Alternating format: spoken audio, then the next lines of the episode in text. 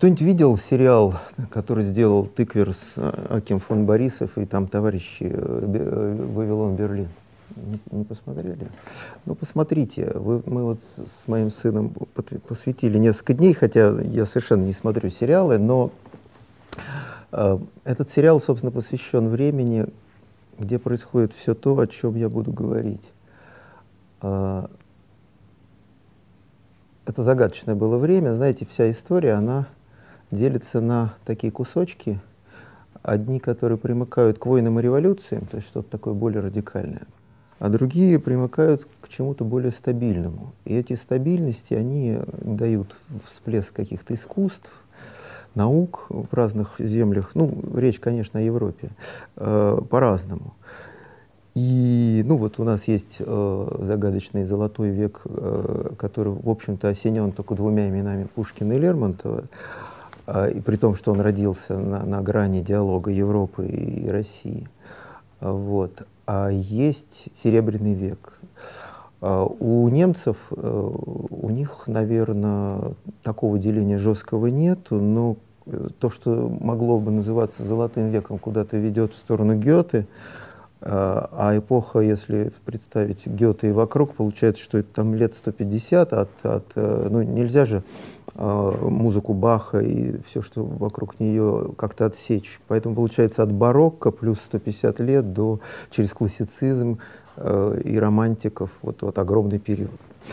Вот. вот удивительным образом этот период в 150 лет вот этой золотой эпохи немецкой культуры,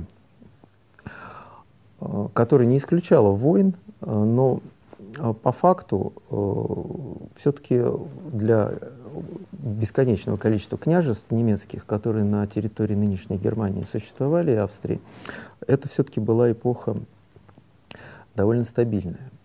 Кончилась она совсем уже, когда Бисмарк взял Париж в 1871 году.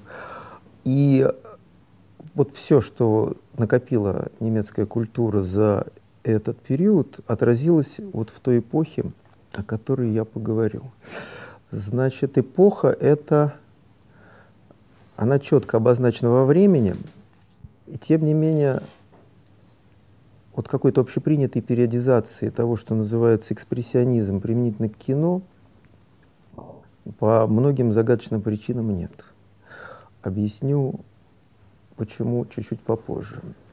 Значит, чем она характерна? Она характерна тем, что вот тот период исторический, когда я сказал, когда есть войны и революции, то есть что-то радикальное, и когда есть некая стабильность, э, здесь совместились. То есть э, некий период стабильности закончился мировой войной, которая потом привела к революции в Германии хотя это была не такая радикальная революция, как в России или как во Франции за сто лет с небольшим до этого.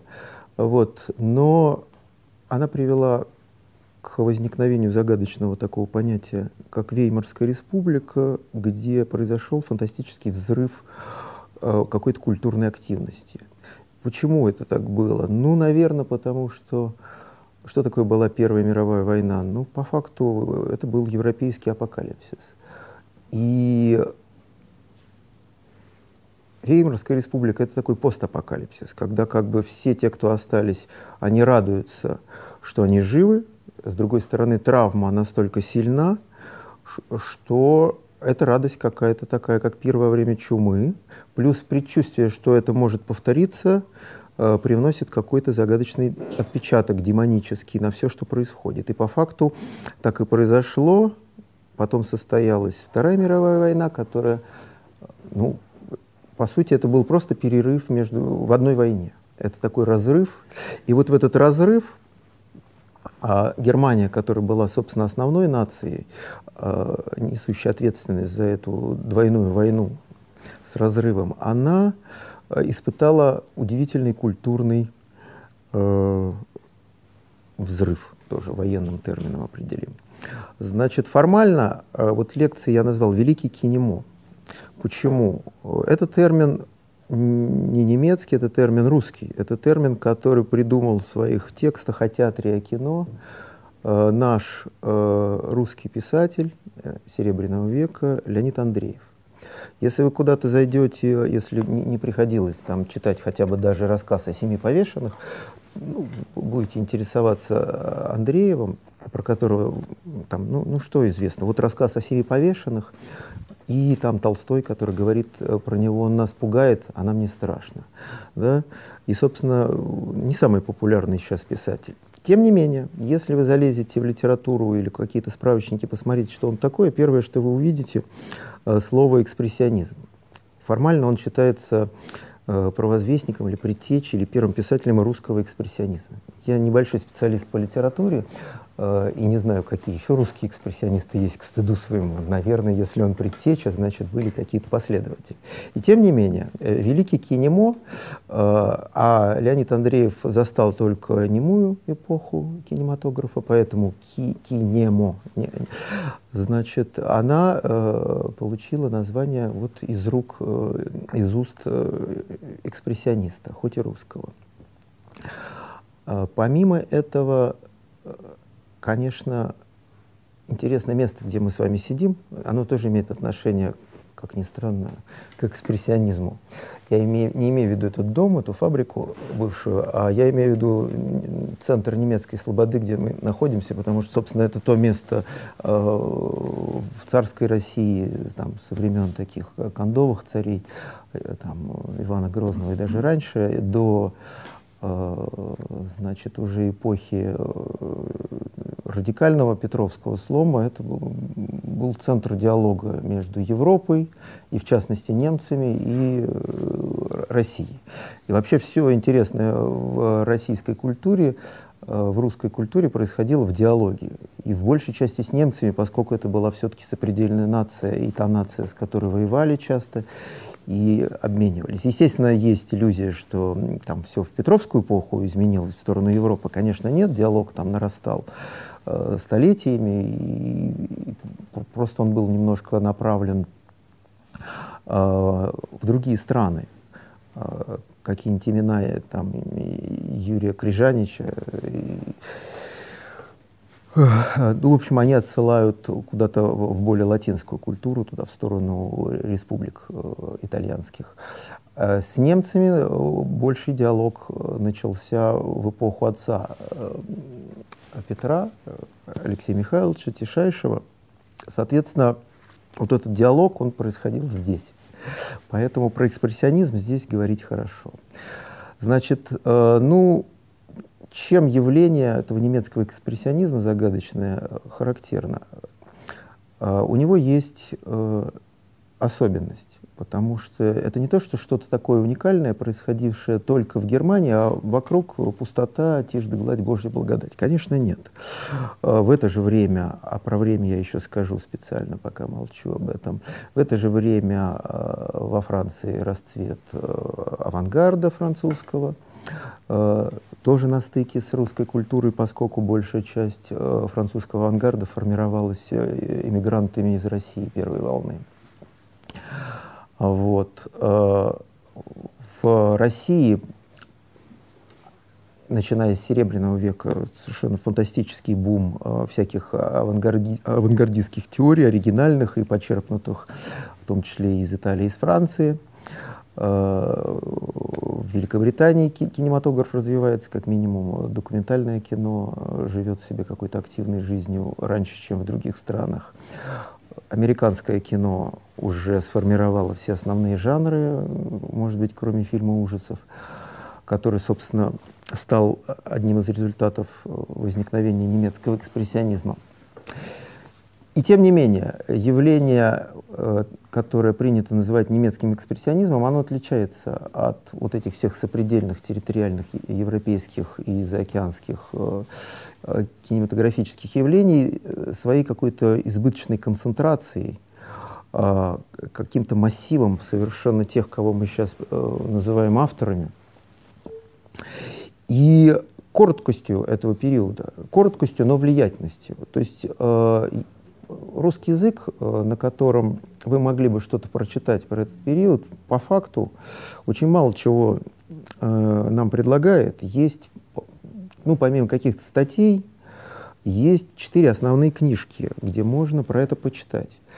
Условно говоря, капитальный труд э, такого с марксистским привкусом э, историка кино Жоржа Садуля, французского, шеститомный, где огромный кусок посвящен э, археологии экспрессионизма, там куча подробностей, он был свидетель всего этого, он э, умудрился рыться в архивах до того момента, когда все это погибло, то есть там описание эстетики фильмов, э, которых уже не сохранилось, и мы никогда их не увидим, их просто нет физически.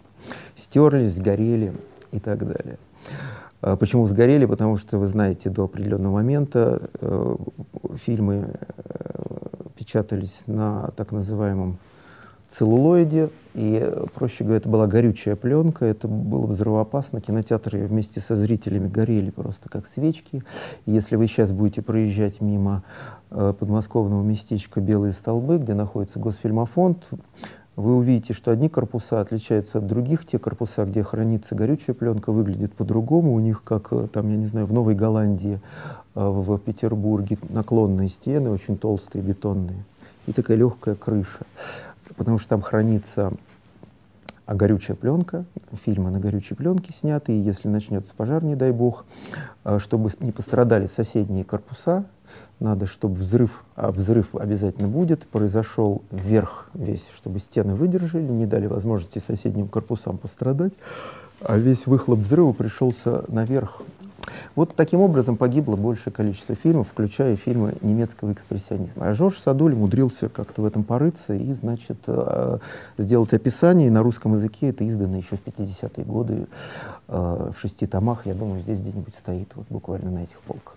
Вторая книжка менее объемная, но там тоже большой кусок про да, есть короткая версия Садуля, тоже издана, тоже где-то в 60-е, но она менее осмысленная, потому что вся ценность Садуля именно э, в огромном количестве материала, который он переработал.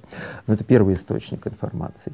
Ну, конечно, какие-то уже для изощренных э, исследователей статьи, которые печатались в те годы, в 20-е годы, но э, это ну, даже не библиотеки, а уже какие-то российские государственные архивы нужны.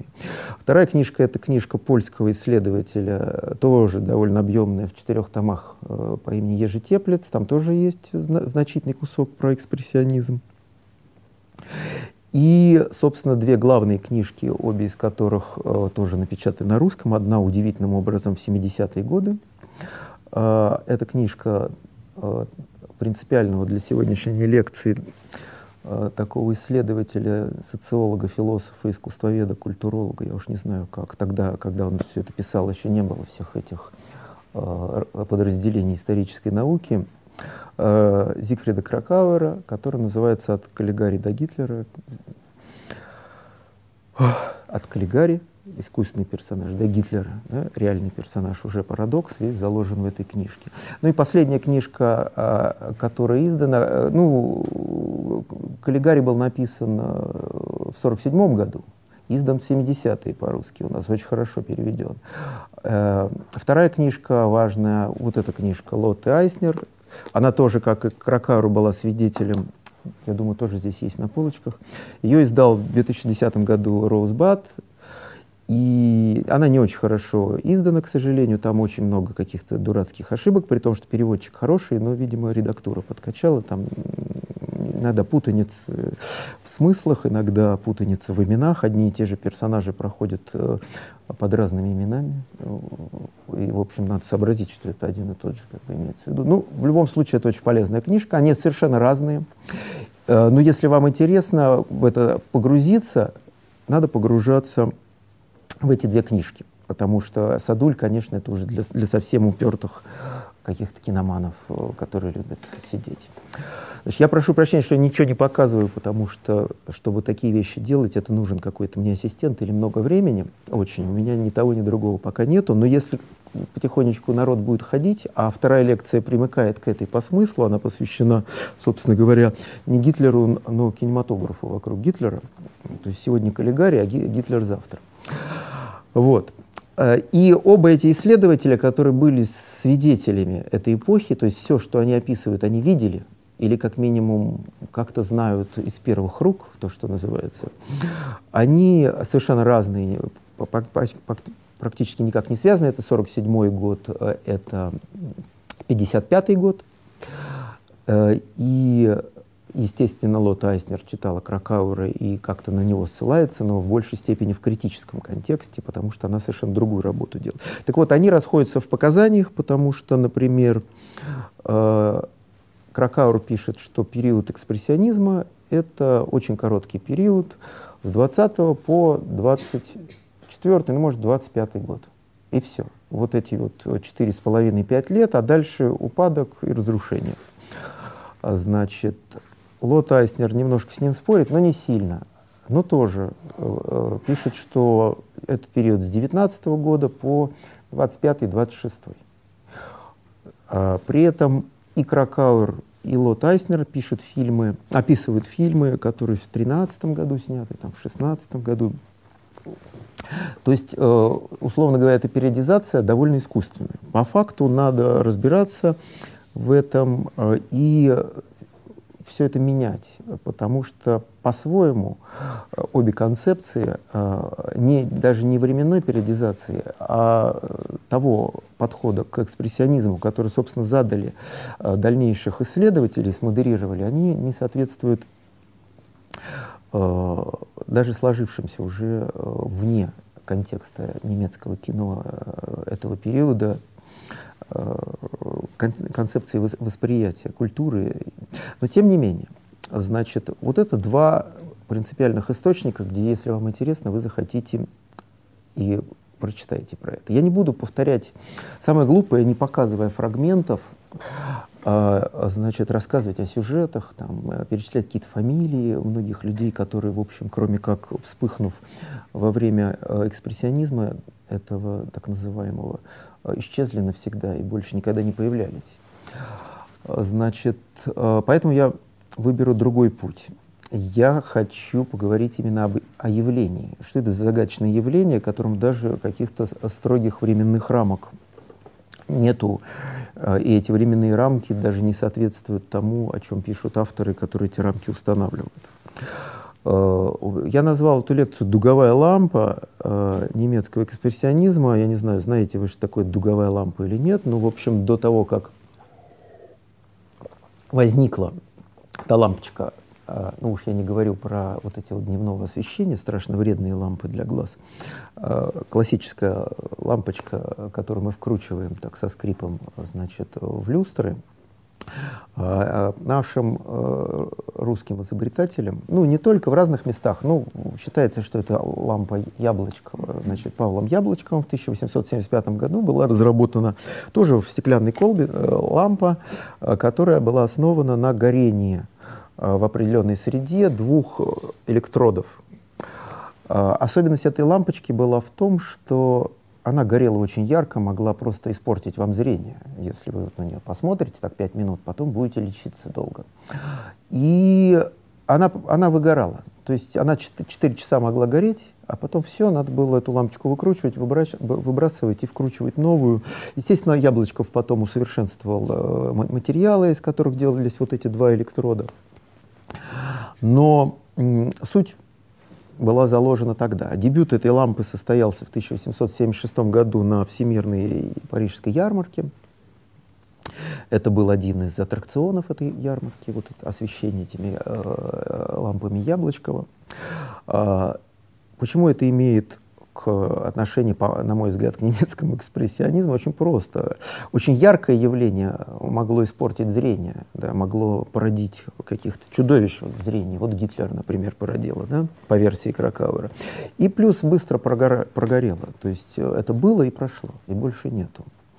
И потом, почему я не показываю, если что-то показывать, э, то кинематограф немецкого экспрессионизма оставляет такое магическое впечатление. Видите, вот это вот э, произведение Лот Айснер называется по-немецки «Демоnische Leinwand», демонический экран. Так вот, точно такое же демоническое, магическое воздействие оказывает немецкий кинематограф при просмотре. И чем больше экран, тем э, больше демонизма и магии у, у этого материала. Соответственно, комментатор, в принципе, уже не нужен. Воздействие э, совершенно прямое кинематографа очень сильное. Я в качестве... Ну, моя лекция — это не, не академическая лекция, она не требует там каких-то вот хронологических э, записей и от меня изложения каких-то необходимых материалов. Она такая инициирующая для тех, кому интересно. Так вот, для того, чтобы самому быть инициированным как-то больше реактивно э, для встречи с вами, я пересмотрел какие-то фильмы, которые я видел, э, ну, 10 лет назад, может быть. А, какие-то я видел во ВГИКе, потому что ВГИК — это, конечно, магическое место, где все это можно смотреть на большом экране, без музыки, без, то есть в абсолютно аутентичной монашеской атмосфере, только мутюки механиков слышны, значит, э, во время просмотра. И не во всех залах есть редуктор. Как вы знаете, немое кино снималось на 16, 16 э, кадров в минуту, звуковое кино 24 кадра в минуту. Соответственно, если на проекторе звукового кино показывать немое кино, то там все так вот немножко дергаются как-то. А, и в Авгике не во всех залах есть редуктор, поэтому очень много залов, где все это дергается. То есть это очень специфическое эзотерическое зрелище. А, Сейчас, конечно, все фильмы основные отреставрированы, в частности, Мюнхенским музеем, гигантская работа проделана за, за, за 60 лет.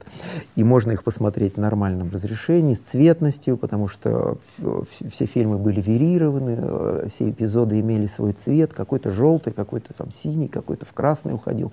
Ночь принято было изображать там в красном оттенке или в зеленом.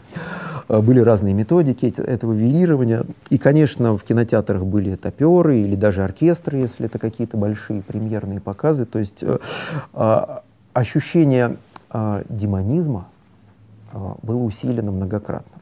Помимо того, что кинотеатры выглядели э, фантастически, многие немецкие кинотеатры, где эти фильмы премировались, сохранились, ну не многие, но какие-то сохранились.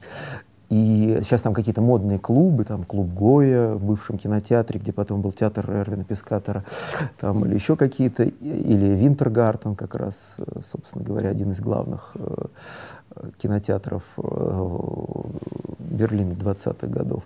Они есть, и вы можете понять масштаб зрелища, потому что просто размер какого-нибудь кинотеатра «Октябрь», его главного зала в 1100 мест не дает представления о том, как воздействовали на зрителя, как воздействовало на зрителя само прибытие вот, в проход в этот кинотеатр и как он выглядит. Конечно, это были дворцы, и, и музыка, и все.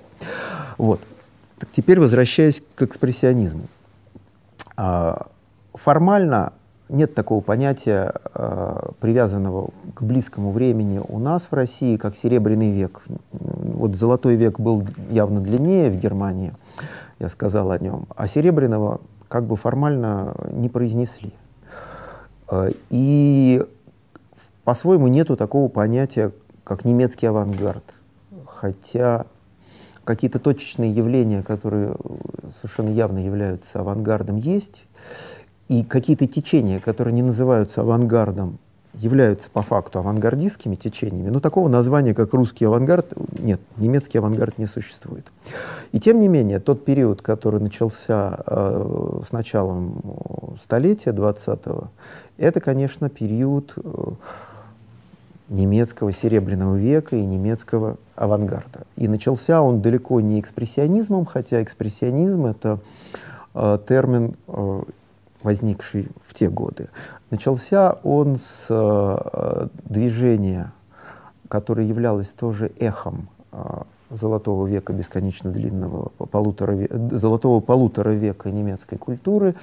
Это э, символистская эпоха, она была там недолгая, три десятилетия, и там, поскольку это Германия, страна монументальная, э, по-своему мрачная в чем-то, там тоже было много демонических каких-то вещей и фигур, которые повлияли на то, что мы называем демоническим экраном устами э, Лотты Айснер и немецким экспрессионизмом. То есть это не изолированное явление, это явление, вышедшее из того, что не только из исторических событий, не, не только из этого пролома постапокалиптического и преапокалиптического между двумя войнами и взрыва культурного, но и имела какую-то историческую традицию культурную э, в символизме.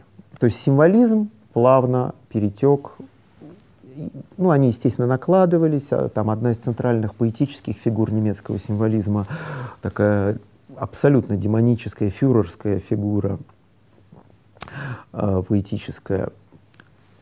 Я назову ее чуть позже. Она э, дожила до времен, когда уже Гитлер пришел к власти. То есть было полное наложение, но по факту символизм перетек э, в экспрессионизм. И можно иногда даже перепутать. Э, когда мы говорим об экспрессионизме, мы говорим о чем-то демоническом и мрачном. И некоторые произведения искусства предыдущей эпохи, символистской, я назову сейчас кое-кого, они такие же мрачные, как и экспрессионистские. Тем не менее, каким-то образом они разделяются. Ну, условно говоря, есть э, экспрессионистская живопись немецкая, ну, больше привязанная к Германии и Австрии, чем к каким-то другим странам, хотя она была и в других странах. И есть экспрессионистская литература. Это два основных направления экспрессионизма, которые возникли как экспрессионизм официальный. А, и есть какие-то ответвления, там есть э, попытки экспрессионистской архитектуры, Естественно, есть экспрессионистская поэзия, и тоже довольно мрачная. Э, есть очень хорошая книжечка, когда-то издана была. А, она представляет из себя сборник поэтов-экспрессионистов немецких. И тоже вот выглядит довольно мрачно, и называется так мрачно «Сумерки человечества». Понимаете? Все не весело в экспрессионизме. Но э, символизм был тоже не веселый, пессимистичный был символизм. Э, когда мы берем какие-то произведения живописи немецкого экспрессионизма, они такие же мрачные, как какой-нибудь там Арнольд Беклин с его «Островом мертвых». А, а это совершенно не экспрессионизм, это основной художник э, немецкого символизма. То есть эта граница довольно тонкая. Если вы для себя сформулируете, кто такие экспрессионисты э, в живописи, ну, чтобы проще всего вам было, я назову три фамилии. А, ну, конечно, это Мунк с его криком, это типичный пример экспрессионистской живописи. По-своему, хотя это принято называть постэкспрессионизмом, это Ван Гог. Конечно, это э, Оскар Кокошка и э, Эгон Шилли, австрийцы. Вот. Ну и Беклин, э, который символист, но при этом очень близок по эстетике. Само понятие экспрессионизм э, сформировалось как теоретическое понятие и появилось в 2010 году некий мне малоизвестный чешский театральный искусствовед, как ни странно, он мой тезка, Ант, Антонин Матейчик, он, значит, ввел в искусствоведческий оборот понятие экспрессионизм. Но по факту экспрессионистские объединения художников возникли Э, первые в Германии и в Австрии в 1905 году. Э, и первое объединение таких художников называлось «Мост». Имена художников очень мало известны. Э, я когда-то там смотрел некоторые картины, листал в интернете, поскольку вот мне не встречались выставки немецкого экспрессионизма.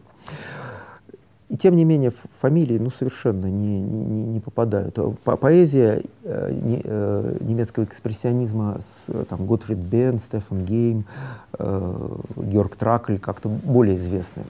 Вот их, видите, да, издают по-русски. Э, каких-то альбомов э, живописных немецких экспрессионистов в России, в общем, нету. А, они в наш культурный оборот как-то не введены.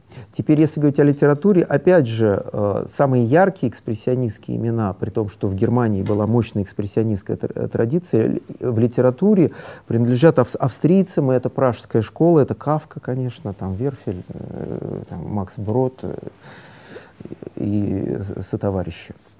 Вот. Соответственно, имеет ли экспрессионизм литературный и живописный, который возник в начале века, э, какое-то отношение к немецкому экспрессионизму? Ну, конечно, имеет. Э, но это всего лишь один источник, или, если говорить про дуговую лампу, один э, электрод, из которого возникло вот это вот яркое уничтожающее зрение свечение. Вторым электродом является театральная традиция, которая была рождена ну, одним-двумя театральными режиссерами немецкими. Собственно, главная фигура по влиятельности несравнимая ни с кем и ни с чем для немецкой культуры того времени и в частности немецкого экспрессионизма, это фигура, которой у нас, к сожалению, нет никакой отдельной книжки на русском языке. Удивительно, да, есть э, там в истории театра большие куски, главы, есть куча упоминаний, есть влияние по факту. Но вот отдельные книжки там в ЖЗЛ, условно говоря, которые можно взять с полки и почитать, нету. Это э, фигура Макса Рейнхарда. Рейнхард или Рейнгард по-разному произносится. Э, Все время это Х и Г э, в немецком у нас э, в разные исторические эпохи путалось, менялось местами. Э, влиятельность и физическая, потому что огромное количество бывших актеров – и так или иначе творческих учеников Макса Рейнхарда, который прожил огромную жизнь э, и умер в 43 году в Соединенных Штатах уже, э, они просто стали потом актерами, главными актерами и режиссерами немецкого экспрессионизма. То есть э, он был их буквальный учитель. Ну, помимо этого, эстетика, которую он создал, театральная эстетика, очень синтетическая, потому что э, в основе его а он возглавлял много театров, он возглавлял и Deutsche Bühne, и многие другие театры, там создавал какие-то театры и театральные антрепризы ненадолго, но э, его театральная традиция, она э, основным своим элементом содержала такой э, симфонизм или синтетизм, когда он э, совмещал очень много разных элементов. То есть э, э, это, ну, в, каждом, в каждой театральной традиции, естественно, совмещается традиция мизансценирования, традиция актерской игры и, и так далее. Но он таких элементов набрал э, больше. В частности, он работал с важнейшим элементом который повлиял на эту дуговую лампу и на немецкий экспрессионизм, он работал со светом. Одним из героев его э, театральных постановок был свет. А, свет создавал дополнительное пространство, свет создавал удивительное усиление а, актерской игры, свет создавал всякие фантастические эффекты, когда несколько актеров на, на сцене правильно подсвечены создавали эффект огромной толпы на сцене. Свет э, создавал архитектуру, когда сцена представляла из себя многоуровневую, э, многоуровневую конструкцию, а на самом деле, условно говоря, никаких уровней на сцене не было, все было сделано просто подсветкой. Он использовал э, театр теней активно, и из этого потом родилась немецкая анимация, тоже времен э, Веймарской республики. Вот два электрода. Макс Рейнхард и немецкий экспрессионизм, литературный и живописный, в какой-то момент приблизились и создалась дуга, электрическая дуга яркого свечения, которая называется немецким экспрессионизмом в кино. И получается, что э, при мощной традиции литературной и живописной экспрессионизма лучше всего, интереснее всего, ярче всего он реализовался в кинематографе немецкого экспрессионизма. И тут есть маленький секрет, имеющий отношение к Ракауэру э, и его исследованию немецкого кино. Э, почему литература и живопись такие яркие э, мощные, особенно э, поэзия на немецком языке, и, как известно, немецкий — это один из главных языков поэзии. Почему они так ярко не вспыхнули и не оказали такого глобального влияния на а, то искусство, которое было после них. А кинематограф оказал и продолжает оказывать э, какое-то неизгладимое влияние. Вот видите, книжки какие-то издаются там. Да? Попробуйте, найдите книжку про немец на русском хотя бы языке, а, на других не, не так просто, про э, немецкий живописный экспрессионизм очень мало. Э, ну, есть, естественно, в мире все есть, но мало. Исследования ведутся э, теми, кому это интересно. А это явление исследуется, поскольку это очень явление яркое. Но это связано, естественно, с природой кино. Природа кино предполагает э, и коллективные действия, поскольку это не один художник и не один поэт создает свое произведение, это целый коллектив э, э, соавторов. Особенно это стало понятно, что это соавторство именно на немецком экспрессионизме, потому что когда мы говорим про фильмы Гриффита, который ну, чуть раньше эпохи или той же эпохи, которая тоже, собственно, первый автор э, в мировом кинематографе, мы все время говорим про Гриффита. Мы никогда не, не говорим про каких-то его соавторов. Да, у него играли сестры Гиш, и как бы их присутствие в кадре дополняло как-то его эстетику. Но сказать, что вот его художник или его оператор как-то были соавторами и оказались... Нет, там главным двигателем всей истории был Гриффит с его видением, с его «I have a vision», и, соответственно, он э, такой автор-эгоист. А немцы, несмотря на то, что нам, конечно, запомнились э, избранные имена именно режиссерские, такой режиссероцентризм э, сложился именно вот в эту эпоху немецкого экспрессионизма. Но, во-первых, их очень много, во-вторых, э, масштаб их деятельности так велик, что упустить других соавторов явных тяжело.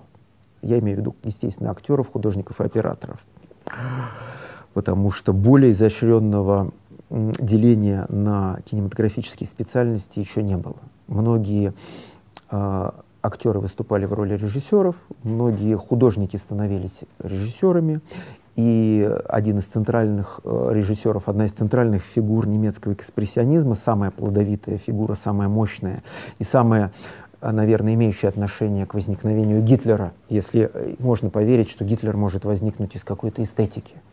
Значит, как бы вот набор эстетических принципов, над ними кто-то поколдовал, и вдруг бах, э, маленькая вспышка, и выходит Гитлер. Да? Ну, если такое бывает, по версии, значит, Кракауэра бывает, то вот если кто-то и повлиял на э, немецкий экспрессионизм как личность, это был Фриц Ланг, и Фриц Ланг э, ну, тяжело его, конечно, он был художник по природе, да, и поэтому все так сложилось. Но по факту это был человек, э, он австриец по происхождению, и он воевал на Первой мировой войне, и у него не было одного глаза, у него был выбит глаз, поэтому видение э, Ланга помимо того, что один глаз создает некий дополнительный визуальный эффект и дополнительный демонизм восприятия окружающей среды, э, ну, в общем, одноглазому художнику тяжело. Поэтому, конечно, ему надо было прибегать к помощи соавторов, и такими соавторами э, он может гордиться, поскольку и его операторы, и его э, супруга, и сценарист всех его фильмов Тео фон Гарбо, и его художники, с которыми он работал, э, это все те, из чего возникло понятие фрицланг, то есть это тоже понятие синтетическое.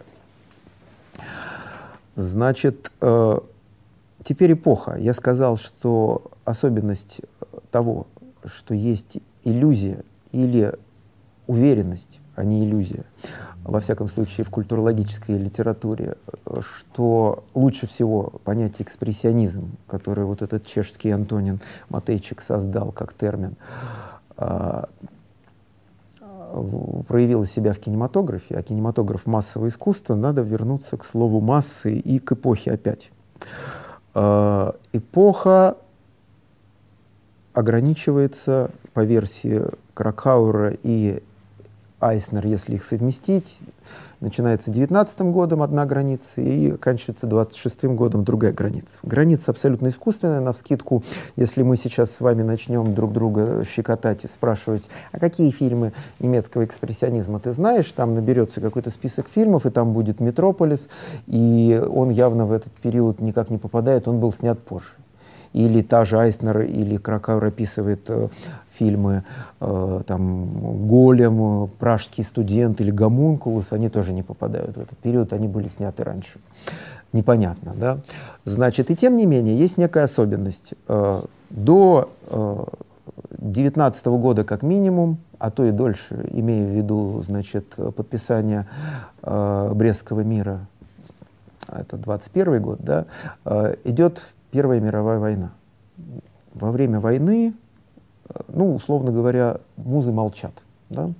Не скажу, что музы немецкие молчали, тем не менее особенность э, немецкого кинопроизводства э, предполагала и э, военную пропаганду, и военную цензуру, и все это не способствует. Э, э, способствует, может быть, демонизму, который потом проявился в экспрессионизме, но не способствует э, вольности культурной среды, как кипящему котлу, из которого рождаются какие-то вкусные запахи и большие пузыри культурные. Соответственно, для Германии всерьез э, война, а Германия ну, тяжело переживала войну, э, был период и во время Первой мировой войны, и во, э, войны, и во время Второй мировой войны, как ее продолжение, когда э, и столица империи, э, а основа империи была Восточная Пруссия, самая воинственная часть империи, э, значит, и со столицей в Берлине, ну, Пруссия со столицей в Берлине и Восточная Пруссия со столицей в Кёнигсберге, который мы теперь называем Калининград. Так вот, э, эта Пруссия, она со столицей в Берлине сидела буквально на брюкве, кушать было нечего. То, есть война со всеми ее тяготами э, пришла в немецкий дом благодаря воинственности прусаков и, и всех немцев вместе взятых.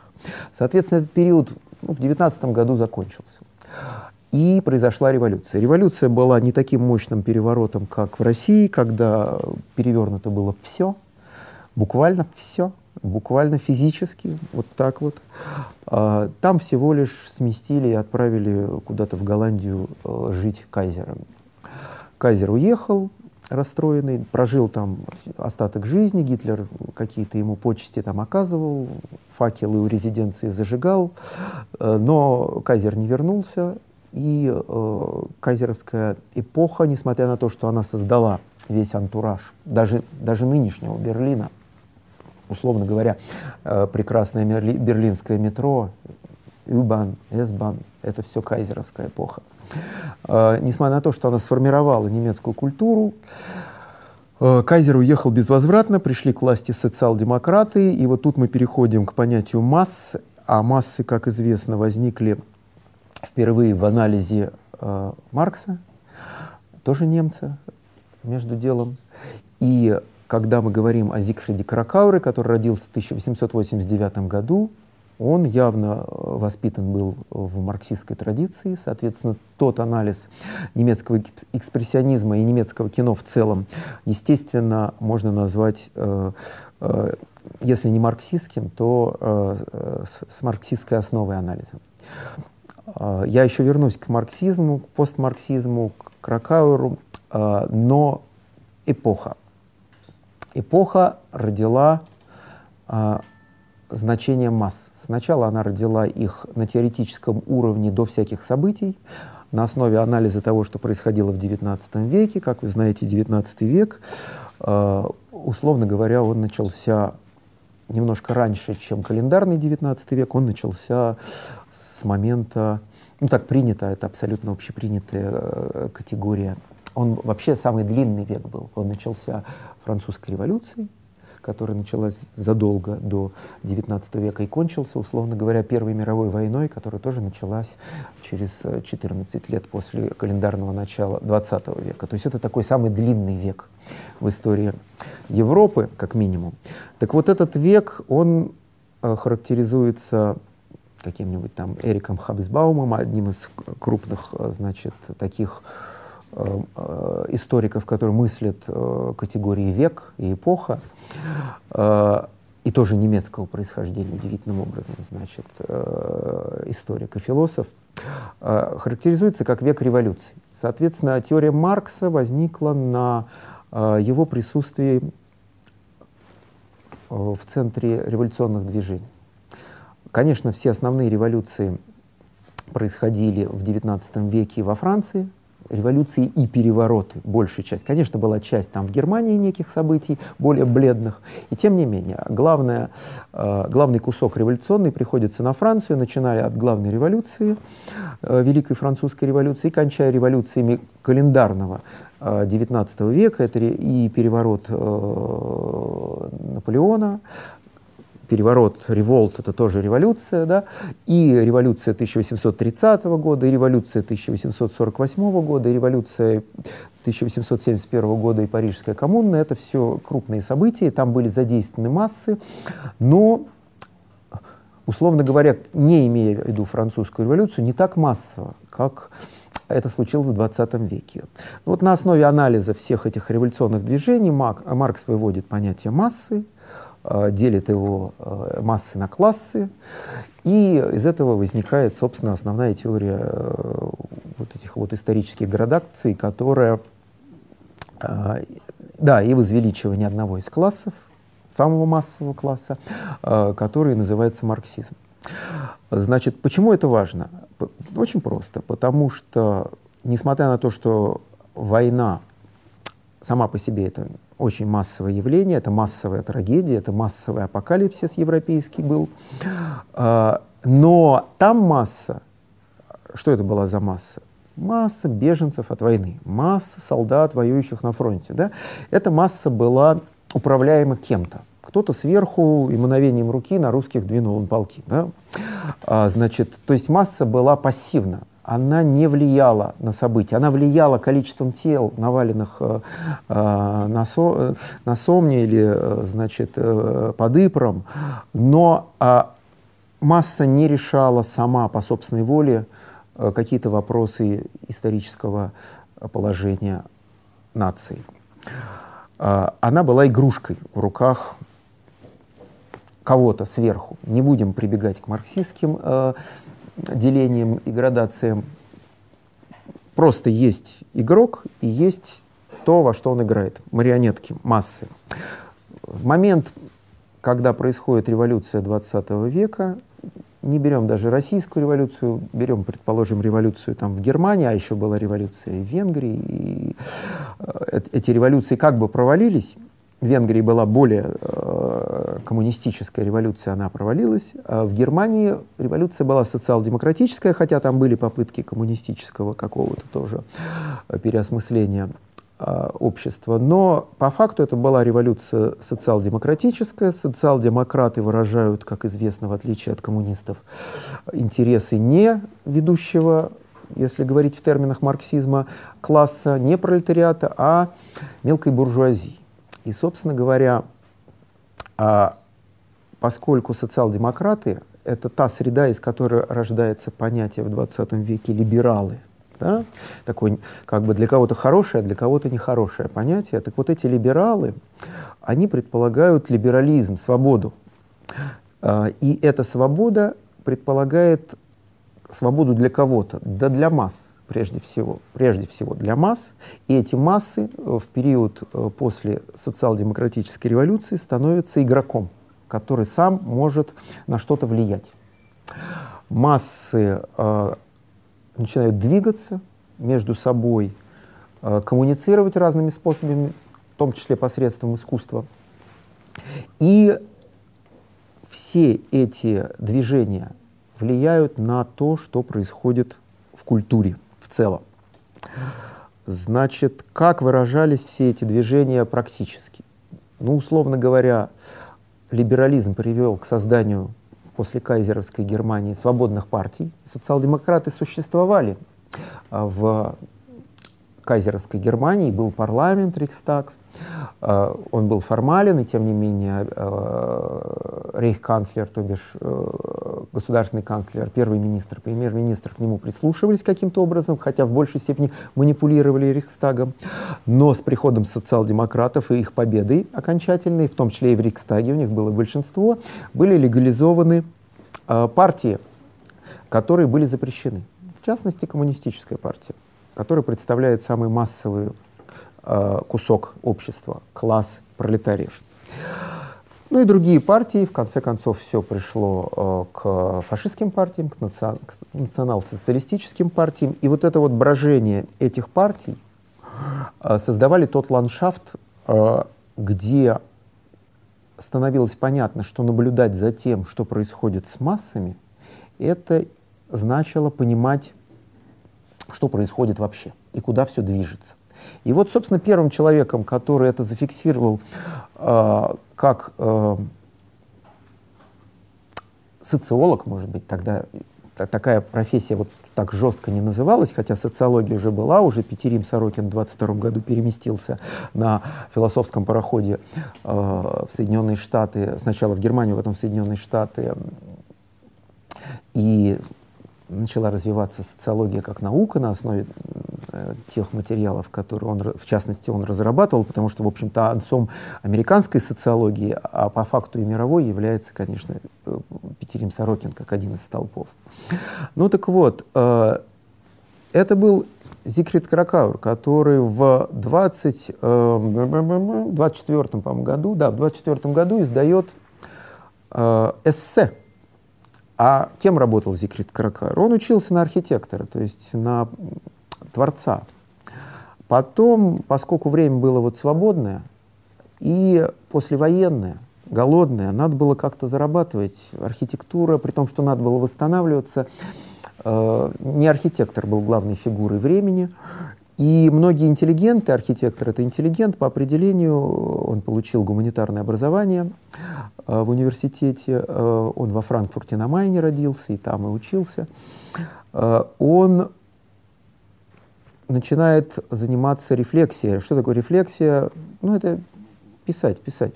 И огромное количество э, людей, которые обучались чему-то другому, но стали формировать тот класс, который после э, создания Веймарской республики.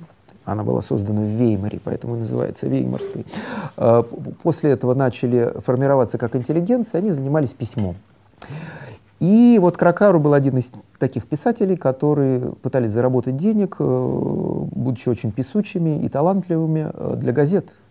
То есть появилась вот такая вот э, какая-то универсальная критика. Он мог писать о чем угодно и писал о чем угодно. О театре, о событиях повседневной жизни, о кинематографе соответственно, читал коллег, и таких было много, был Вальтер Бенjamin, был Роберт Вальзер, они все писали, все, все это сохранилось, и даже издано, и даже на русском языке. Вы можете на найти, и Йозеф Рот писал венские какие-то заметки из той же эпохи, и э, Бенjamin с Кракауром писали постоянно какие-то бесконечные статьи, и вдруг одно из эссе он издает в 24 году, и оно пытается теоретизировать не на микроуровне какого-то явления, локального фильма или спектакля или книги, а он пытается теоретизировать на масштабном явлении массы. Не то, что он вводит понятие массы, там про массу в те же годы писал там, в Испании Артега и Гассет, а, но он писал совершенно с другой, абсолютно альтернативной точки зрения, а этот пишет э, про массы не как что-то э, нехорошее, опасное, или, э, ну, не знаю, стадо, что-то такое, вот серая масса, вот не так. Он говорит о том, что масса — это очень интересное явление, современное явление, актуальное явление, явление, которое требует анализа, явление, которое за счет этого анализа расскажет очень много о времени, и это явление э, при анализе расскажет не только о времени, в котором оно существует и анализируется, но и о будущем. А, он даже создал термин, который звучит как орнамент массы. То есть если воспринимать массу, условно говоря, сверху, она видится ему как орнамент. И при анализе этого орнамента он хочет сделать какие-то научные социологические выводы, о чем и пишет эту свою статью. То есть он первый обращается к тому, что называется массовой культурой. Исследование массовой культуры, говорит Кракауэр, Э, в принципе, в Германии, кроме того, что вот эта вот статья когда-то была опубликована где-то там в газете или в журнале, я не помню, больше она никогда не переиздавалась и была впервые издана то ли в 63-м, то ли в 66-м году как сборник с таким же названием, который называется «Орнамент массы». Но это был сборник э, не э, просто Кракаура в 20-е годы, это сборник Кракаура за 20, 30, 40 лет его творчества. А он, он избежал, он еврей, он уехал, естественно, э, э, до прихода Гитлера в Соединенные Штаты. Так вот, э, этот сборник назывался «Орнамент массы». Он, в принципе, у нас издан по-русски в издательстве Мат Маргином в сотрудничестве с «Гаражом» в такой маленькой серии таких книжечек, которых легко читать в метро и понять идею или не понять, восхититься или там, оттолкнуться от идеи.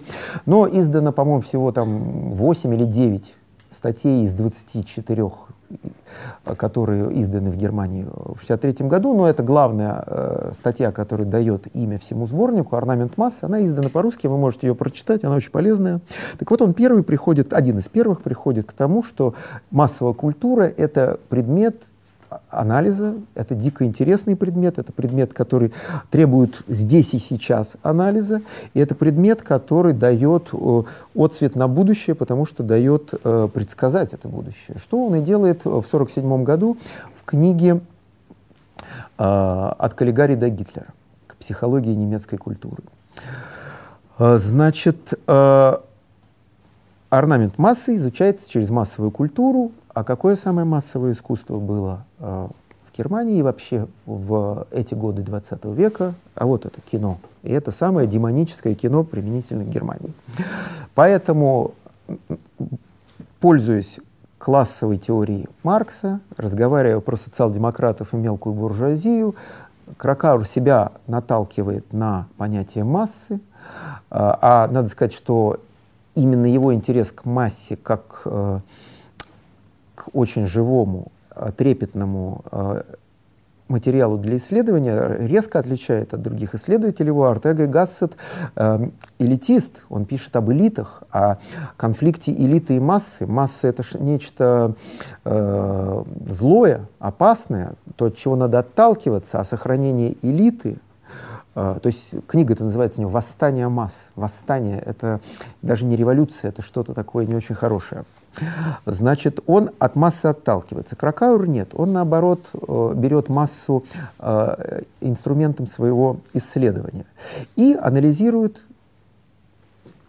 какие-то явления культуры. Но в беспокойное время Веймарской республики, когда послевоенное время предполагало и бедность, и безработицу глобальную, и э, особенности функционирования экономики, связанные с тем, что Германия проиграла войну, и Версальский мир, подписанный, условно всегда до сих пор называется даже в русском языке унизительным Версальским миром. А репарации, которые были выписаны Германии в оплату тех гигантских расходов и гибель 8 миллионов человек, э, европейцев, э, до сих пор называются гигантскими.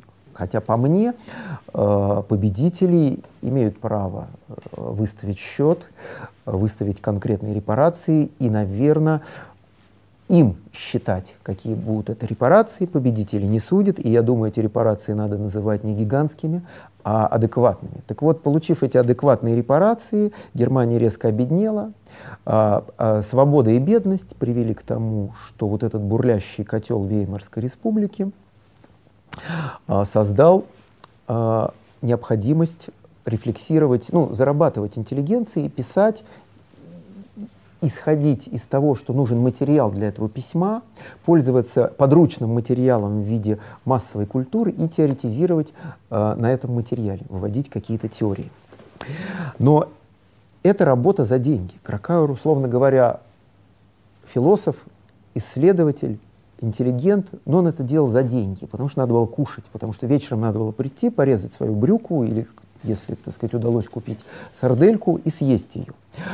Потом э, в 24 году в, в Германии был включен план Дауэса, так называемый. Это э, американский экономист, который э, придумал систему финансирования Германии. Которая дала возможность не только платить и высасывать соки из Германии всем странам-победительницам, но и получать финансирование, в частности, из Соединенных Штатов, естественно, самой богатой страны мира, особенно богатой э, из-за э, э, Первой мировой войны, при том, что, собственно, она и закончила Первую мировую войну, иначе европейцы бы просто бы не разобрались и гибли бы, э, пока коллективное самоубийство Европы не состоялось. Значит, но при этом, естественно, э, американская экономика выиграла от этого. И самая богатая страна в мире не посчитала зазорным делиться. В частности, с Германией был разработан план Дауиса с 24 года, пошли деньги в Германию, и пришла очень модная э, последние 20 лет, ну 15 лет в России, слово «стабильность». Стабильность, с одной стороны, убила э, вот этот вот бурлящий котел, свободный, э, творческий, который такой всплеск в культуре давал, ну и убила заодно экспрессионизм немецкий. А с другой стороны, э, успокоила э, любые значит, э, активные движения масс, которые могли бы влиять на то, что происходит э, в экономике. Но на какое-то время, это время было недолго. Итак, упадок. Соответственно, потом пришел к власти Гитлер, и Кракауэру надо было э, ретироваться, он уехал в Америку, и удивительным образом он устроился в Нью-Йорке работать в Музей современного искусства, и не кем-то, а 28-м подающим помощником заведующего фильмотекой э, Музея современного искусства. Ну, МОМА, как известно, первый музей в мире, который ну, первый киноархив в мире, то есть специальное место, выделенное удивительным образом в самый голодный год э, Булгаков, да, начинает «Белую гвардию» словами «Суров был год 1919, суров и страшен был год». Да? 919 а год, самый голодный год. В самом голодном 19 году создается первый в мире киноархив специальным решением правительства, в России, в Москве, в Авгике, так называемом сейчас. То есть это старейшая синематека мира, до сих пор там все эти фильмы есть, некоторые из них склеились, их невозможно разобрать, нужны огромные силы и деньги, чтобы заниматься расклеиванием склеившихся фильмов, которые никто не смотрел, условно говоря, с 19 года. Значит, э, таких исследований ведется очень мало, к сожалению, фильмы лежат. Но они там хранятся в правильной среде, значит, не разлагаются, не выбрасываются. Ну так вот, а э, в МОМА был первый музей, который стал э, воспринимать фильм как произведение искусства. И, соответственно, брать в свою коллекцию фильмы. Если вы возьмете э, при входе в МУМА каталог за 25 долларов э, МУМА, они их переиздают постоянно, вы полистаете и увидите, что через один там появляется фильм какой-нибудь, там «Братья Коэн» или кто-то. Это все элементы коллекции МУМА. Это не просто теперь фильмы, это элемент экспозиции. Соответственно, они эту экспозицию создали давно, как минимум до Второй мировой войны, когда туда приехал Кракауэр и устроился ассистентом э, в, э, заведующего этой э, фильмотеки МОМА. Ну и поскольку ностальгия, есть такое понятие, да, он э, эту ностальгию выразил в том, что начал отсматривать близкие ему фильмы на понятном ему языке. Ну, титры имеется в виду, это были фильмы э, его любимой эпохи, в которой он варился и сформировался как э, личность, как ученый, это эпоха немецкого экспрессионизма. Из этого в 1947 году и родилась книжка «От Каллигари до Гитлера». А, видите, я пытаюсь широкими мазками рисовать, и все еще как бы не перешел к фильму. Да? Простите, пожалуйста, перейду к фильму. Значит, когда мы говорим об этом периоде условном, с 19 по 26 год, а потом типа все заглохло, план Дауиса, сосиска в каждом доме, и уже можно, значит, э, э, в истерике э, не искать культурных развлечений, успокаивающихся, значит, вот эту вот реактивную психику. Этот период с 19 по 26 называется немецким экспрессионизмом. Хорошо, сколько же фильмов имеется в виду?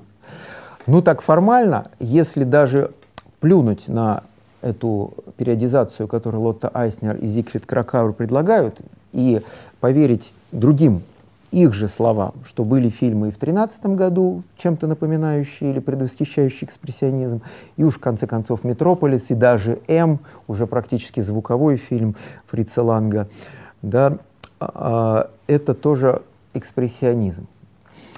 А, то речь идет там, ну, порядка, может быть, 4-5 сотен фильмов. 500 фильмов, да?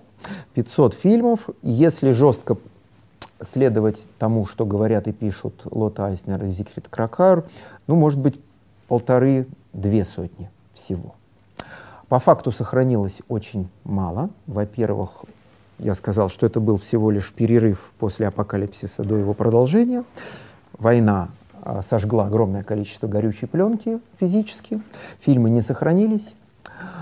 А, Некоторые не сохранились, потому что были бездарными поделками и просто стерлись во время кинопроката и были выброшены после того, как их показали в последнем кинотеатре, и копия перешла из первой, то есть новой категории в двенадцатую категорию, категория, которая предполагает выбросить.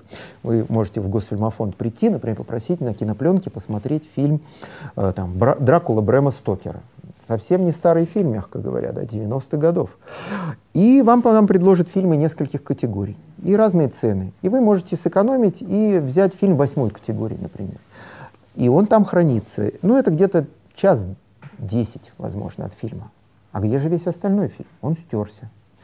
Он стерся, механики, порванные кадры или расплавившиеся вырезали, фильм сокращался. Вот фильмы немецкого экспрессионизма физически исчезли многие. Соответственно, Сколько же фамилий тех авторов, авторов, а я настаиваю на этом слове, потому что у меня в названии лекции есть понятие авторского кино, про которое я еще скажу. Сколько же авторов было в этом немецком экспрессионизме? Ну, имея в виду э, бездарных людей, имея в виду тех, кто, может быть, подвергся влиянию экспрессионизма, снял один-два фильма, а, а потом стал абсолютным реалистом или э, стал работать в эстетике, последующий после э, немецкого экспрессионизма, который назывался «Камершпиль», камерная пьеса, или не, не, э, эстетика, которая называлась «Новая вечность», или в, в английском принято называть ее «Новая объективность», э, или те, которые превратились в пошлых немецких пропагандистов, а таких очень было много, в том числе из числа экспрессионистов. Так вот, если суммарно... А да, фильмы снимались тогда, не все были такие, как сейчас принято, там, час 30, час 40, были одночастевки, 15 минут, были там двухчастевки, то есть фильмы снимались в год, каждый мог снять там десяток фильмов, кроме таких гигантских художников, у которых были гигантские бюджеты, как там Ланг. Поэтому э, в фильмографиях сотни фильмов у таких режиссеров. Соответственно, э, таких режиссеров будет ну, человек 60-70. Да? Со всеми бестолочами и со всеми теми, кто снял один фильм и сказал, нет, это не моя работа, значит, понял, что он бездарен. Вот. Соответственно, а мы помним ну, два десятка имен по факту. В том числе потому, что многие фильмы вот этих вот 70 людей не сохранились.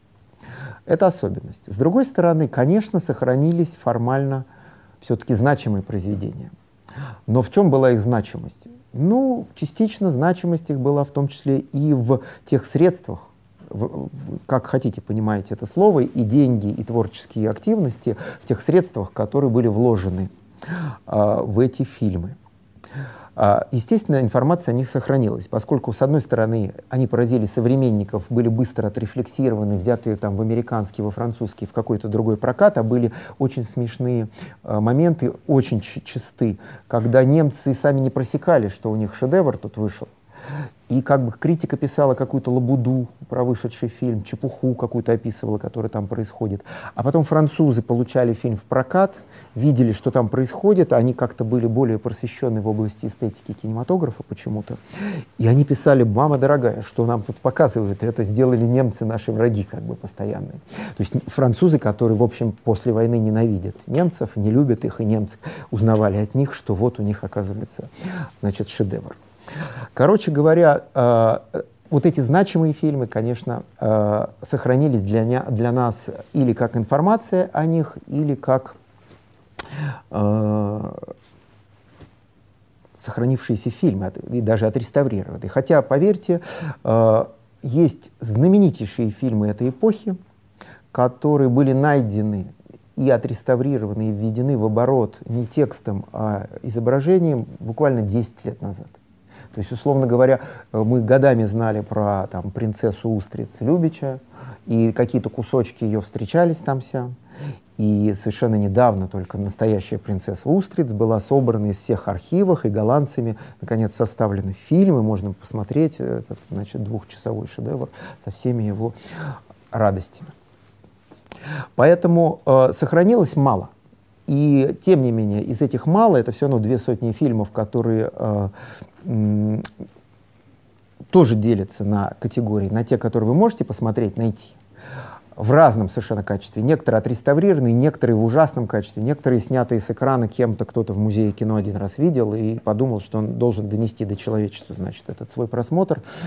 И то есть вы какую-нибудь ванину не найдете в прекрасном качестве, а найдете вот на YouTube вот именно в таком, что кто-то сидел с камерой плотно час девять снимал ее с экрана. И там экспрессионизм немецкий, то есть работа со светом и тенью.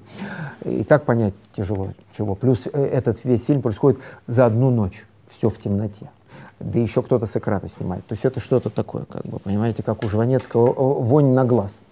Поэтому, ну, и есть какие-то фильмы отреставрированные. Тем не менее, даже если сейчас я начну перечислять э, или описывать сюжеты, э, я зароюсь. Поэтому я остановлюсь на нескольких фигурах, принципиальных для э, этой эстетики.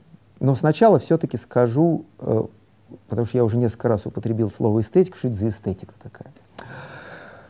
Как я сказал, одним из источников э, влияния э, наиболее серьезным был э, Макс Рейнхард и тот театр, и та театральная традиция, которую он создал. Условно говоря, тот же Эрнст Любич, король сначала немецкой, а потом американской комедии с золотой эпохи Голливуда – и, собственно, единственный немецкий король комедии. Знаете, у немцев с чувством юмора довольно сложно, а уж в эту эпоху между двумя войнами совсем было тяжело, при том, что за развлечениями все, э, значит, мчались, но все развлечения были вот э, на слове демонический зациклены.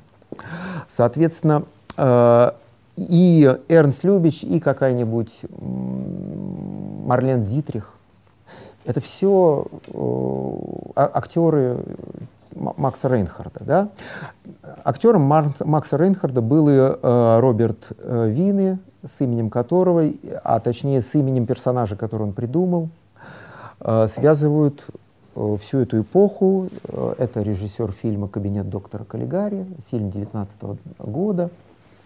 19-20, скажем так, там есть разные версии, ну, 19 по факту. Э, который, собственно, и задает эту эстетику. И если говорить строго про эстетику экспрессионизма, э, то этот фильм жестче всего привязан к этой эстетике. Так вот, что это за эстетика под влиянием Макса Рейнхарда и литературной и живописной традиции экспрессионизма? Ну, помимо того, что мы вычислили что-то что мрачное, да? Су сумерки человечества, да? стихи, стихи эпохи экспрессионизма. Значит, демонический экран Лота Айснера. А там вообще уже Гитлер появляется, уже мрачнее некуда. Значит, э, экспрессионизм как идея тем самым Антонином э, Матейчиком придуманный, он подразумевал альтернативу импрессионизму, естественно. Импрессионизм предполагал э, впечатление, мгновенное впечатление, которое оставляет на тебя некое явление — будь то о, стихотворение, будь то живописная работа, будь то скульптурная работа, там, я не знаю, Пау, Паула Трубецкой, да, с его дамами, а, или экспрессионизм как альтернатива. Экспрессионизм — это более авторская штука, как ни странно. А, со своим а, впечатлением особо не заиграешь. Вот ты видишь так, вот здесь такие пятна и такие блики, и их воспроизводишь. А, если ты глючишь, то есть вот ты не видишь их, а придумываешь их, это уже не совсем импрессионизм. Это как раз уже экспрессионизм. Экспрессионизм — это такой глюк, задача автора, экспрессиониста, выразить свое эмоциональное состояние, то есть выплеснуть себя на носитель своего творчества, будь то белая страница, целлулоидная пленка или холст. Соответственно, это альтернатива импрессионизму, экспрессионизм, экспрессия, выразительность. Э, а в ту эпоху, когда он родился, э, вы знаете, события были мрачные. Постапокалипсис, предвосхищающий продолжение апокалипсиса. Соответственно, сумрак. И экспрессионизм автоматом попал в эпоху сумрака, в эпоху игры света и тени, в эпоху демонизма и мрачности. То есть, условно говоря, как ни странно, он, с одной стороны, был порождением этой эпохи, с другой стороны, он ее был выражением. То есть это почти случайно. Условно говоря, если бы термин экспрессионизм родился в какую-то другую эпоху, он бы, может быть, не был таким мрачным. Может быть, он был более выразительным в каком-то другом смысле, но не таким мрачным. Но так случилось, что исторический экспрессионизм возник в эту эпоху. Помимо двух источников экспрессионистской живописи и литературы и театра Рейнхарда, мощнейшее влияние, как и на всю немецкую культуру последних двух столетий, а, оказал э, немецкий романтизм. Все вот эти замечательные люди, а, от э, Гёльдерлина, Навалиса, да Гёте, и Шеллинг, Шлегель, Гердер, э, Шемисо, там, э, Мод де Фуке, там, ну все. Они, несмотря на французские фамилии, да, Шемисо и Фуке, это, это, это немцы, да, так, так сложилась история Франции и Германии совместная, что это немецкие романтики. Так вот, все эти немецкие романтики литературные, а были живописные, естественно, романтики, да, а, они удивительным образом повлияли на то, что происходило э, в сознании экспрессионистов, которые обязаны были по самому определению экспрессионизма его выразить. А в сознании экспрессионистов э, происходили какие-то вещи, которые можно жанрово определить как обращение к галлюцинациям, реальным, снам, сказкам, легендам, мифам. Это было пространство экспрессионизма. Ну, по факту, это было и пространство романтизма. То есть вот этот интерес к другому миру во всех его смыслах, любой другой мир, будь это фантастическое будущее, будь это фантастическая страна, будь это даже другая страна, будь это другое измерение, все что угодно. Это было миром Гофмана или, так сказать, э, его там, соавторов э, Людвига Тика или кого-то еще. Соответственно, этот мир почти без остатка, как жанровые э, направления, забирает немецкий экспрессионизм в кинематографе, и то, что он показывает, это вот это. Все эти кабинеты доктора Каллигари, рыночные балаганы, кабинеты восковых фигур, э, значит, какие-то экзотические страны, Э, все это становится э, выдуманные, вымышленные пространства типа метрополиса, все это становится материалом, экспрессионизма.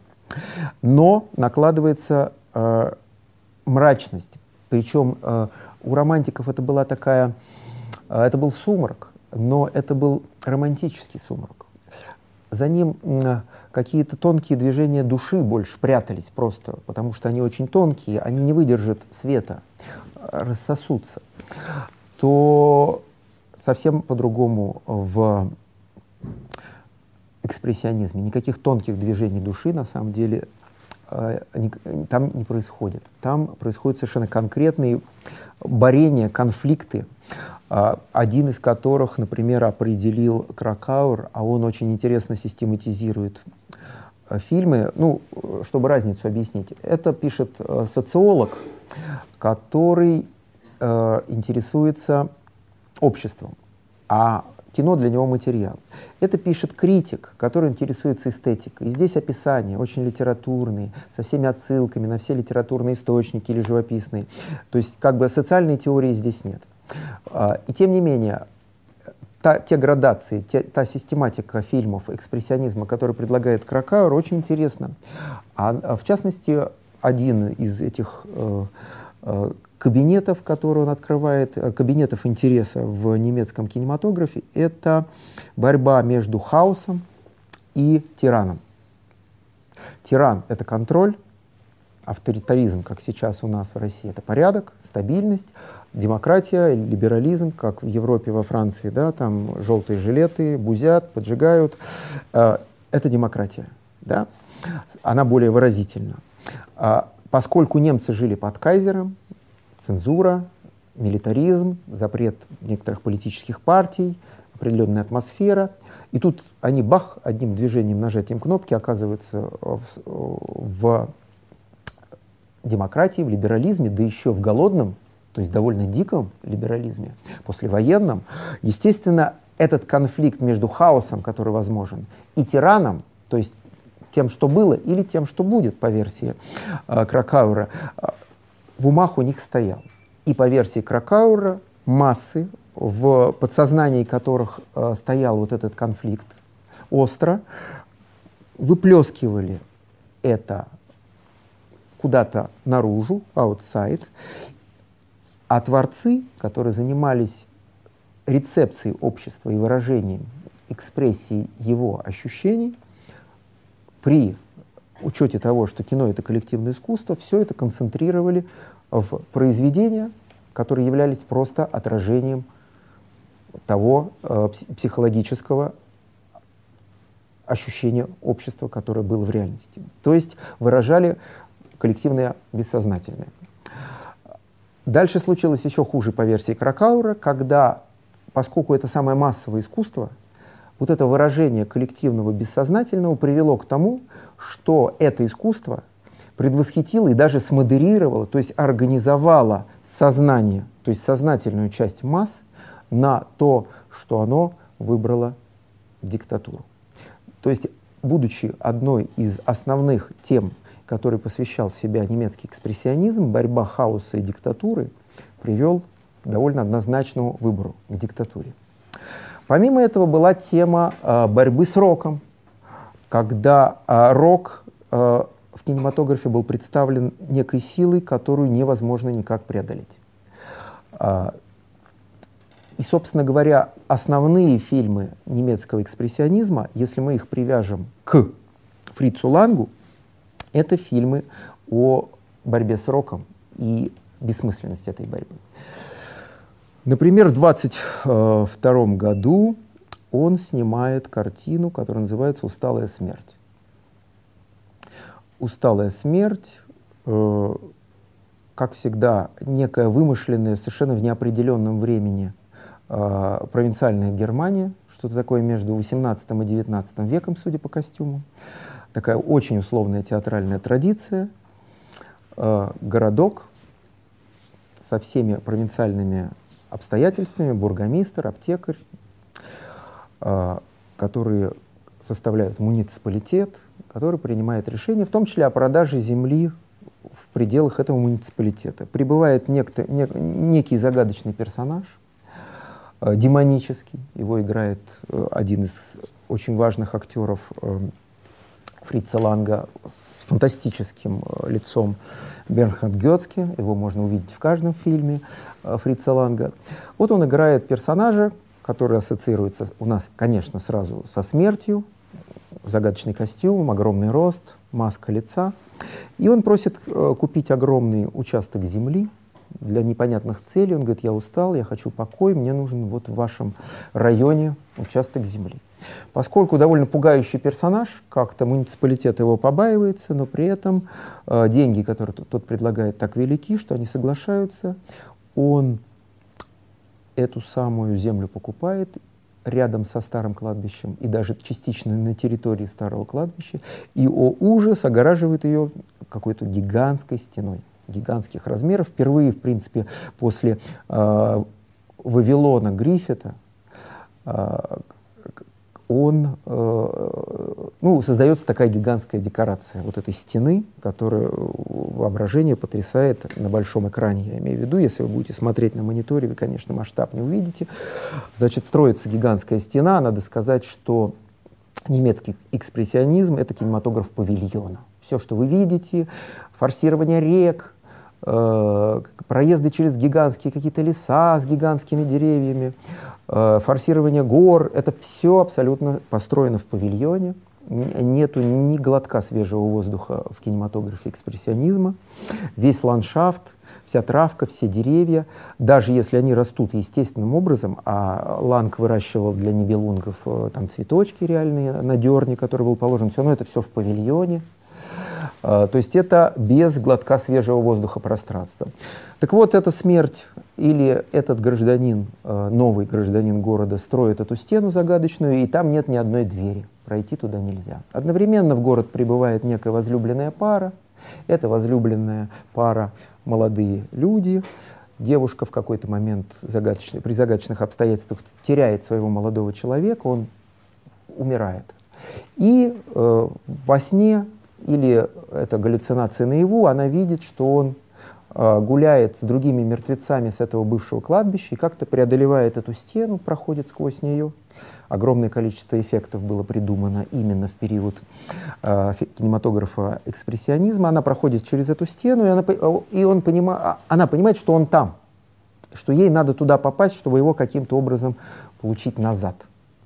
Ну, понятно, что это другой мир, совершенно другое пространство, причем другой мир во всех смыслах, какие только могут и коннотации существовать.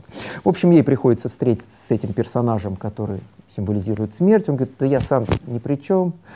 Я, говорит, э, служу, там, я уж не знаю, Господу или Року, не могу никак повлиять. И вот он показывает ей зал, стоят свечи, э, это души людей. Вот, говорит, как погаснет, все, я должен пойти забрать. Единственное, говорит, чем могу помочь, ты поучаствуешь в конкурсе.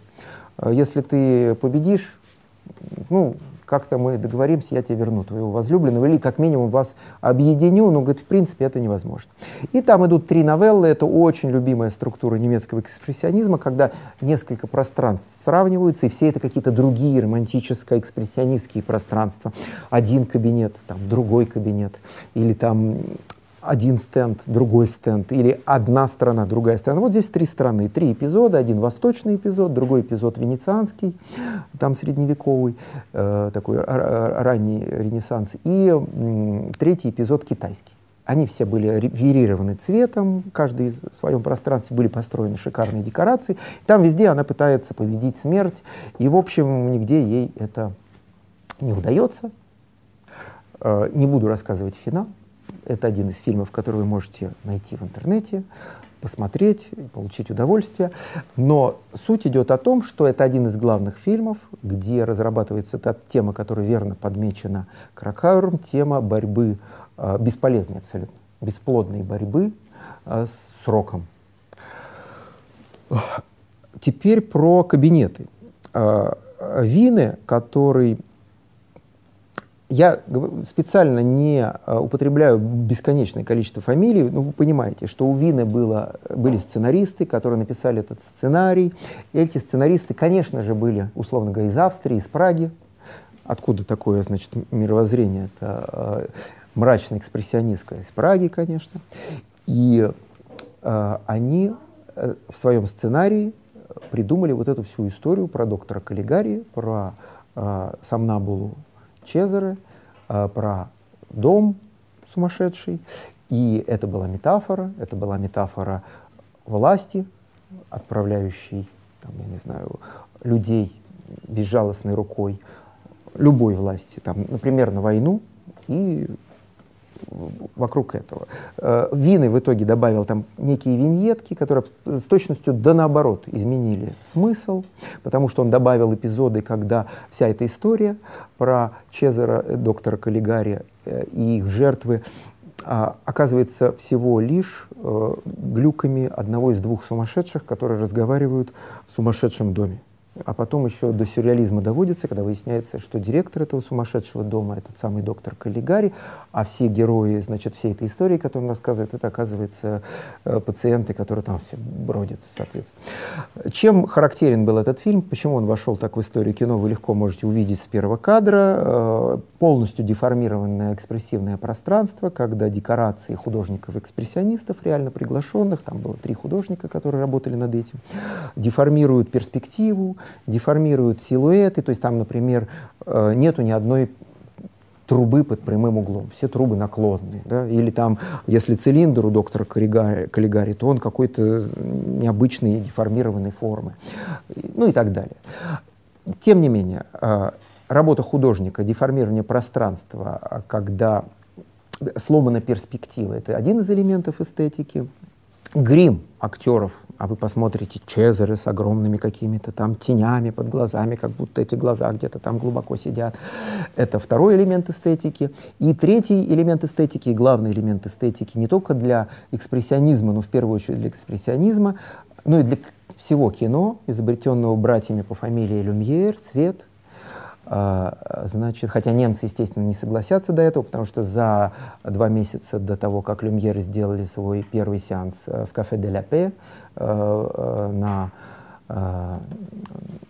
в кафе «Де ля Пе» на бульваре Капуцинов. За два месяца в кинотеатре «Винтергартен», про который я говорил, братья Складановские, сделали свой первый сеанс и показали немцам кино. Просто из этого не следовало, они не были так богаты, у них не было возможности э, наладить производство, разослать операторов с камерами по всему миру, поэтому это был единичный сеанс, но по факту немцы как бы свои галлюцинации, э, двигающие их в кинематограф экспрессионизма, увидели первые.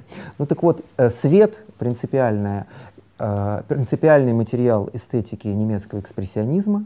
Uh, нигде таких теней, нигде такой прозрачности, нигде такой темноты, нигде ничего подобного вы не увидите, кроме как э, в тех местах, э, где до сих пор ощущается острое влияние экспрессионизма. А такие места я сейчас назову. Сейчас я, я не понимаю, сколько я говорю. Э, я буду сейчас заканчивать, потому что говорить я могу бесконечно долго. А просто есть материал, чего сказать. Значит, как эта эстетика практически выражается, помимо того, что я описал. Эта эстетика выражается практически тем, что настолько концентрированное было пространство вот этих переживаний, витавших в том числе в массах веймарской Германии, настолько необычно свободным было это пространство творческой веймарской Германии, что этот котел плавильный, да, если бы меня спросили, куда я хочу попасть вот в таком романтическом ключе попасть в другой мир, я бы прежде всего хотел попасть в 20-е годы, и сначала Берлин, там потом, условно говоря, Нью-Йорк, Шанхай, Париж, ну как, как бы так, да, но Берлин на первом месте. Так вот в этом э, плавильном котле, кипящем котле творческом, э, сформировался букет этих авторов, и этим авторам внутри, внутри этого букета приходилось конкурировать, а конкурировать практически это что? Да новые идеи изобретать. И каждый изобретал эти новые идеи практически как элементы эстетики, как элементы киноязыка. Соответственно, огромное количество всяких штучек-дрючек, которые в кинематографе стали азбукой, условно говоря, вот такая работа с двойной экспозицией для демонстрации сна или галлюцинаций, такая композиция кадра, как в «Небелунгах», э, и так далее. Это все было рождено в конкуренции, вот в этой богатой веймарской конкуренции э, режиссеров-экспрессионистов, когда каждый из них, хотел он того или нет, становился автором. То есть автор — это тот, который создает свой личный мир, свою собственную картину мира на своем собственном киноязыке. А киноязык — это вот эти вот практические придумки, идеи, которые выражаются в анализе их эстетики, и при анализе, в частности, фильмов. Теперь, как выстрелила эта эстетика? Ну, вы знаете, что кинематограф родился там-сям. А, японцы говорят, что у них старейшая студия. Мне сегодня пришло письмо от компании Никацу японской. Они пишут, вот у нас старейший в мире фильм, 106 лет ему, отлично, отреставрировали, покупайте, показывайте, развлекайтесь. Э, шведы и датчане считают, что у них старейшая студия мира, Нордиск фильм, и в принципе я с этим согласен больше, чем с японцами. Э, Нордиск фильм, там, где родилась Грета Гарба, э, Морит Стиллер, и Аста Нильсон. А, кстати, Аста Нильсон одна, несмотря на то, что она датчанка, это была одна из главных актрис немецкого экспрессионизма. Она переместилась со своим мужем Урбаном Гадом э, в Германию. Это был коммерческий ход. Ну так вот, и кинематограф развивался в разных местах, но эстетики формировались разные. Как я сказал, в эти же годы формировалась эстетика французского авангарда. Луи де Люк снимал кино и разрабатывал одновременно теорию фотогении и киногении. На основе этого он э, создал список киногенических объектов, которые э, просто можно показывать, и они уже магнетизируют зрение, как то колеса, движущиеся лестницы, огонь, там э, большой список зеркала там в, в, в определенной композиции. Это те объекты, которые, если они попадают в кино, вы понимаете, что режиссер понимает, что такое киногения, что есть магия в кинематографе, что есть магические пространства, вот эти вот э, в стиле Гессы стеклянные комнаты, где все происходит. Так вот, эти кинематографии отличались. Например, э, все, что снималось на Нордиск фильме в Дании, снималось на свежем воздухе казалось бы, камерная традиция страшных каких-то др драматических коллизий, э, там от Ипсона и Пергюнта до э, Стринберга э, должно происходить в замкнутом пространстве. Нет, все выносилось на природу, поэтому этот период э, в датском и шведском кинематографе фиксируется как период э, сильных драм на природе, например. Да? Немцы были другие. И тем не менее, естественно, взаимное влияние оказывалось, и тем не менее, э, наибольшее влияние э, просто по, по набору тех методов, тех практических уловок, крючков и умений, которые выработал немецкий экспрессионизм, их было больше, поэтому его влияние было больше. Привожу примеры. Эйзенштейн Сергей Михайлович. Ну, очевидно, всем входит в пятерку величайших режиссеров и реформаторов киноязыка за больше, чем столетие кинематографа. Спорить бесполезно с этим, это вам скажут где угодно. В любой стране мира, даже японцы, которые считают, что 106 лет фильму, он самый старый у них. Значит, а, а, Эйзенштейн Сергей Михайлович. С чего начинал? А, ну, понятно, что начинал он в театре, в театре Мейерхольда. Мейерхольд со своим театром, естественно, подвергся влиянию театра Макса Рейнхарда, и с этой стороны уже Эйзенштейн получает влияние. Но есть совсем смешные а, значит, доказательства того, что влияние экспрессионизма на Эйзенштейна было значительно. А, первую свою работу он снимает в 23 году, 23 год, это уже середина немецкого экспрессионизма, понимаете, да? Это маленькая короткометражка, пятиминутный дневник Глумова, снятая для театра Пролеткульт, там самый Эйзенштейн в кепке, знаменитый там этот эпизод. А, вторая его работа в кино, вообще с кинематографом по факту, догадайтесь какая? Очень простая. Монтаж. Монтаж и перемонтаж чужого фильма. Монтаж и перемонтаж не просто чужого фильма, а фильма немецкого экспрессионизма для советского проката. Представляете, да? Разруха послереволюционная а какой-то прокат есть, и фильмы немецкого экспрессионизма уже привозят в Советскую Россию.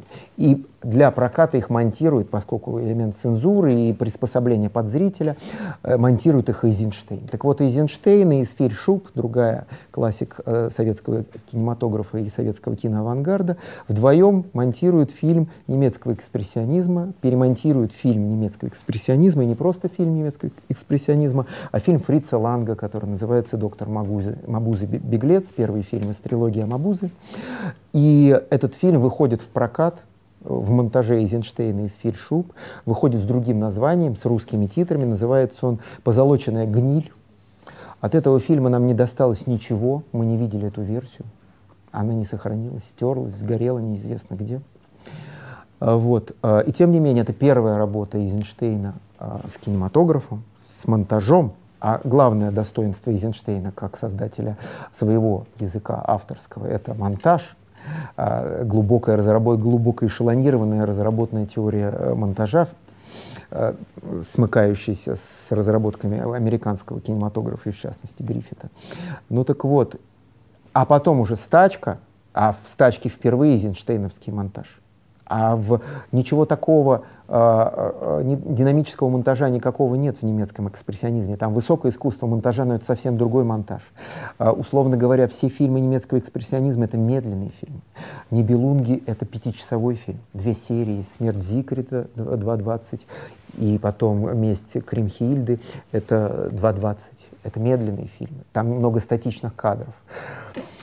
Поэтому Эйзенштейн — Помимо этого, если вы будете смотреть Ивана Грозного, пересматривать, э, я уж не знаю, надо вам это или нет, иногда полезно, то ну, Эйзенштейн был гений, без сомнения. Но вы увидите такое количество взаимствований, и не только из, он был насмотренный гений, и не только из немецкого экспрессионизма, а влияние Фрица Ланга гигантское на э, Ивана Грозного Эйзенштейна. Некоторые кадры просто один в один калька с э, орнаментальных э, геометрических, симметричных композиций, которые построены художниками Ланга и Фрицем Лангом. Там вы увидите и шведское влияние Морица Стиллера, есть прям прямые цитаты с бородой Ивана Грозного над уходящей колонной каких-то людей по, по снегу. Это прямо цитаты из Стиллера. Но, да, и, конечно, Эйзенштейн как бы переизобрел или изобрел в кино обратную перспективу, до чего, к сожалению, не догадался Фриц Ланг, а мог бы, потому что, в общем, двигался в правильном направлении. Но, тем не менее, Грозный гораздо позже, а влияние огромное. Вот. Ну, помимо этого, э, есть э, очень смешные примеры полного разрушения мозга у современных авторов, когда влияние немого кино и экспрессионизма просто человека пересоздало заново. То есть как лазерный луч, как дуговая лампа сожгло, и потом человек из пепла восстановился. Это был уже другой человек, это был вместо современного режиссера, режиссер немецкого экспрессионизма, работающий в наше время. Такой режиссер есть на сегодняшний день не один. Но я скажу вам про одного. Это великий совершенно режиссер, фантастический человек, милый, э, коммуникативный, как все канадцы.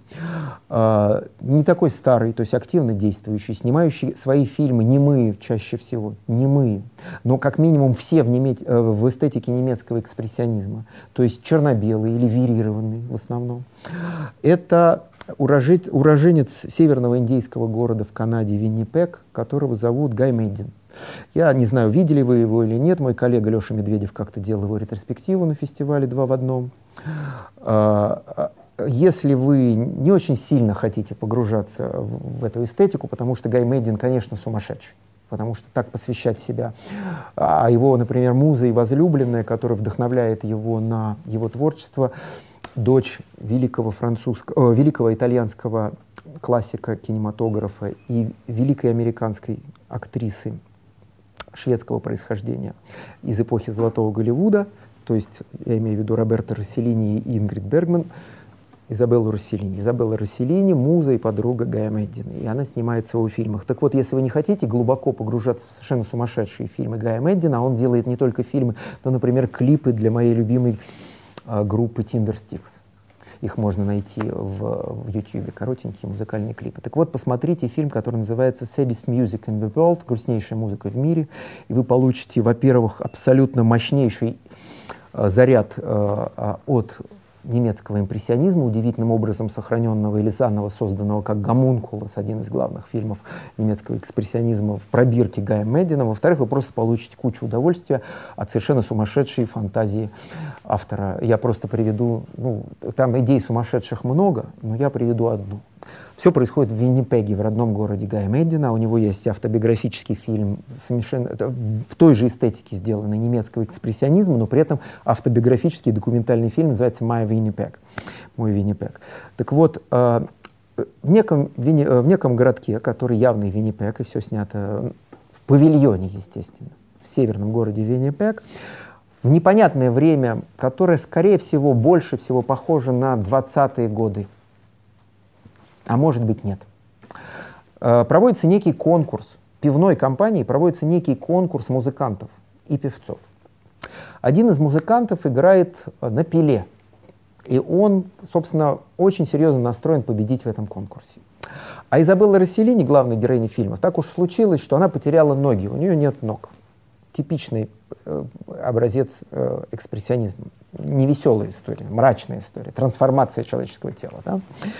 И э, вместо ног пивная компания, спонсор конкурса, дает ей стеклянные ноги, наполненные пивом. Во время исполнения на пиле музыкального произведения, с которым хочет победить вот этот чудесный музыкант, один из многих, которые приехали на этот конкурс, музыка этой пилы, очень высокий ее звук, разрушает эти стеклянные ноги. Они трескаются, пиво вытекает, Изабелла Расселини, так сказать, падает, ну и так далее. Вот таких сумасшедших визуализированных идей там довольно много. От них можно получить удовольствие, а можно сойти с ума. Потому что, в общем, конечно, это чистой воды данс макабр в эстетике немецкого экспрессионизма. Ну, все на сегодня. Значит, почти ничего не рассказал, потому что материал безграничный. Даже в Авгике, где очень коротко и галопом по Европам на немецкий экспрессионизм отводится э, 5 показов по два фильма, то есть, условно говоря, 10 часов, и плюс еще столько же 5 лекций по 2 часа. И это очень мало, это просто приближение к экспрессионизму, чтобы вы понимаете. Но это надо, естественно, быть углубленным.